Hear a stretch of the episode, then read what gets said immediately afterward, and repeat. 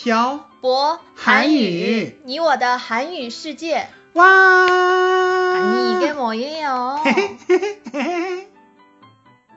여러분 안녕하세요. 빡빡 한국어의 샤보쌤입니다. 여러분 안녕하세요. 빡빡 한국어의 연동쌤입니다. 연돈쌤, 네. 오늘은 어떤 주제로 이야기를 할 거예요? 오늘은 동창회에 대해서 이야기를 해보려고 해요. 네, 알겠습니다. 그럼 漂泊韩语你我的韩语世界 129회를 시작해 보도록 하겠습니다.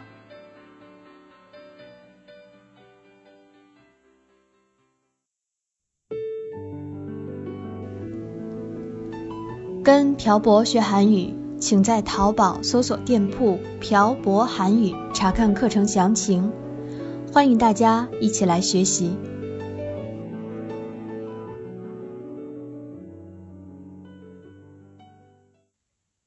2021년 새해가 밝았습니다. 여러분 새해 복 많이 받으세요. 네, 여러분 새해 복 많이 받으세요. 원래 이맘땐 사람들이 송년회와 신년회 때문에 바쁜데 요즘은 모임을 할 수 있는 상황이 아니라서 한가한 것 같아요.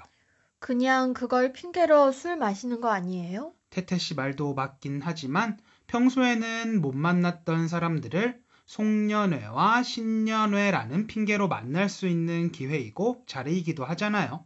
근데 저는 연돈쌤이 송년회나 신년회에 가는 걸 본 적이 없어요. 태태 씨랑 같이 살기 전에는 대학원 동기들하고 연말에 모여서 같이 술도 한잔하면서 이런저런 얘기를 하기도 했었어요. 누가 들으면 저랑 같이 살고 나서 그런 자리에 못 간 걸로 오해하겠어요. 그런 건 아니지만 뭐 하여튼 송년회와 신년회 하면 빼놓을 수 없는 자리가 있어요. 어떤 자리예요? 동창회예요. 한국은 동창회를 많이 해요? 대체로 1년에 한 번씩은 하는 것 같아요. 근데 연돈쌤이 동창회에 가는 걸 한 번도 본 적이 없어요. 지금 중국에 있잖아요. 그렇긴 하네요. 근데 뭘 보고 1년에 한 번씩 한다고 얘기해요? 저희 아버지랑 제 친구들을 보면 1년에 한 번씩은 모이는 것 같거든요. 연돈쌤, 네, 태태 씨. 동창회에 대해서 청취자 여러분들에게 설명해 주세요. 네, 알겠습니다. 동창회는 보통 학창 시절에 같은 반이었던 학우들이 모여서 회포를 푸는 것을 말해요.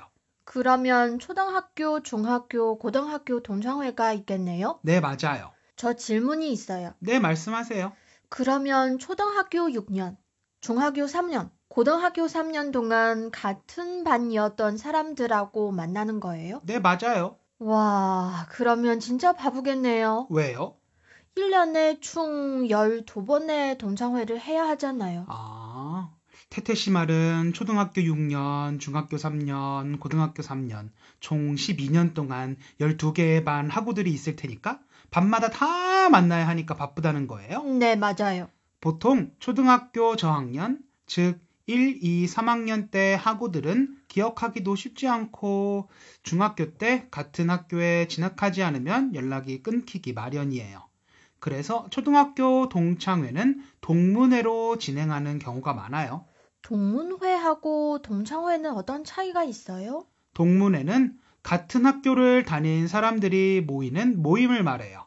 그래서 졸업을 한 연도나 졸업한 해에 학교 생일을 앞에 붙이는 경우가 많아요. 어떻게 붙여요? 예를 들면 빡빡 초등학교 2000년도 졸업 동문회 혹은 빡빡 초등학교 5회 졸업 동문회 이렇게 말이죠. 그렇구나. 작은 학교라면 상관이 없지만 아주 큰 학교는 모든 졸업자들에게 연락을 할 수 있는 방법이 제한되어 있기 때문에 초등학교 동문회는 거의 못하는 것 같아요.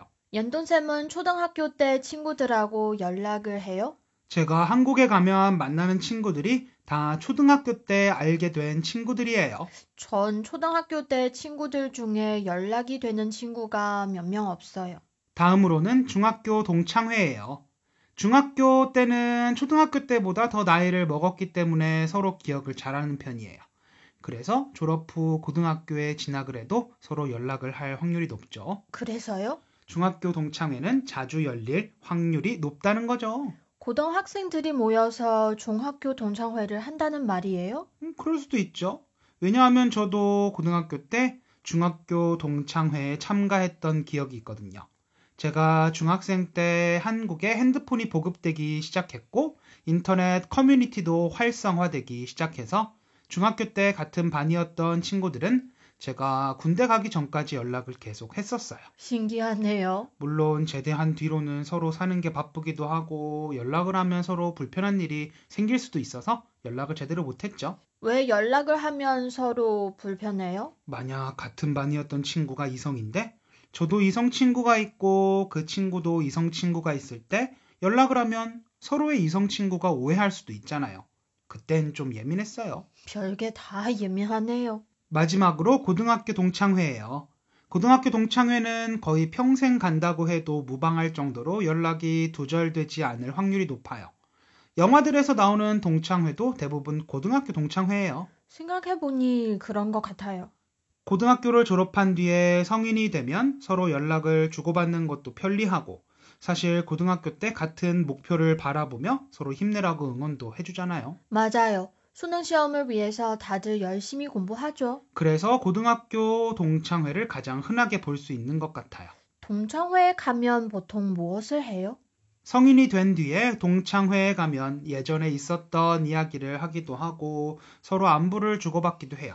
대부분 만나서 술을 마시죠. 음, 하여튼 술은 어딜 가도 안 빠지네요. 기쁜 자리인데 술이 빠지면 되나요?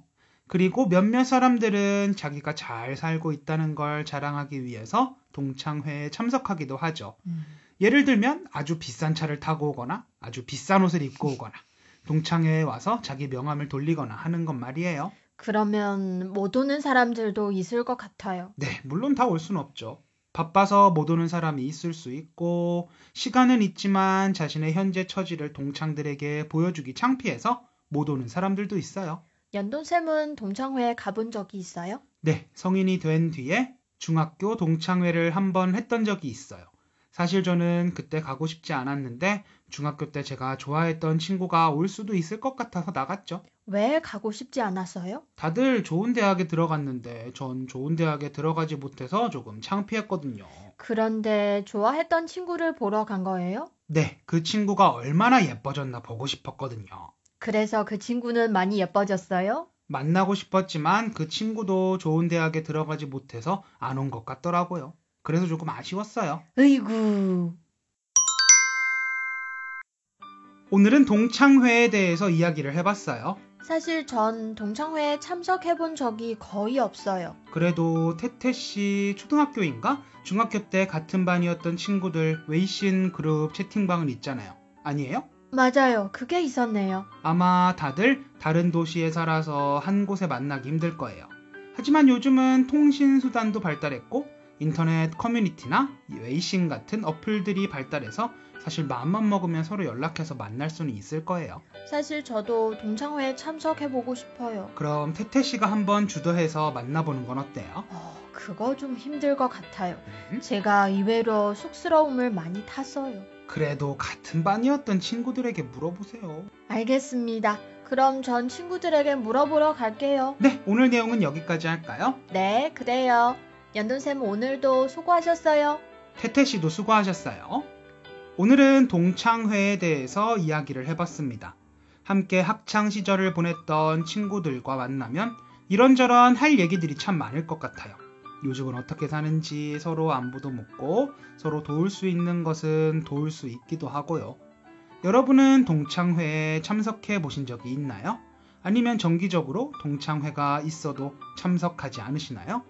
오늘은 동창회에 관련된 여러분의 에피소드를 댓글에 남겨주세요.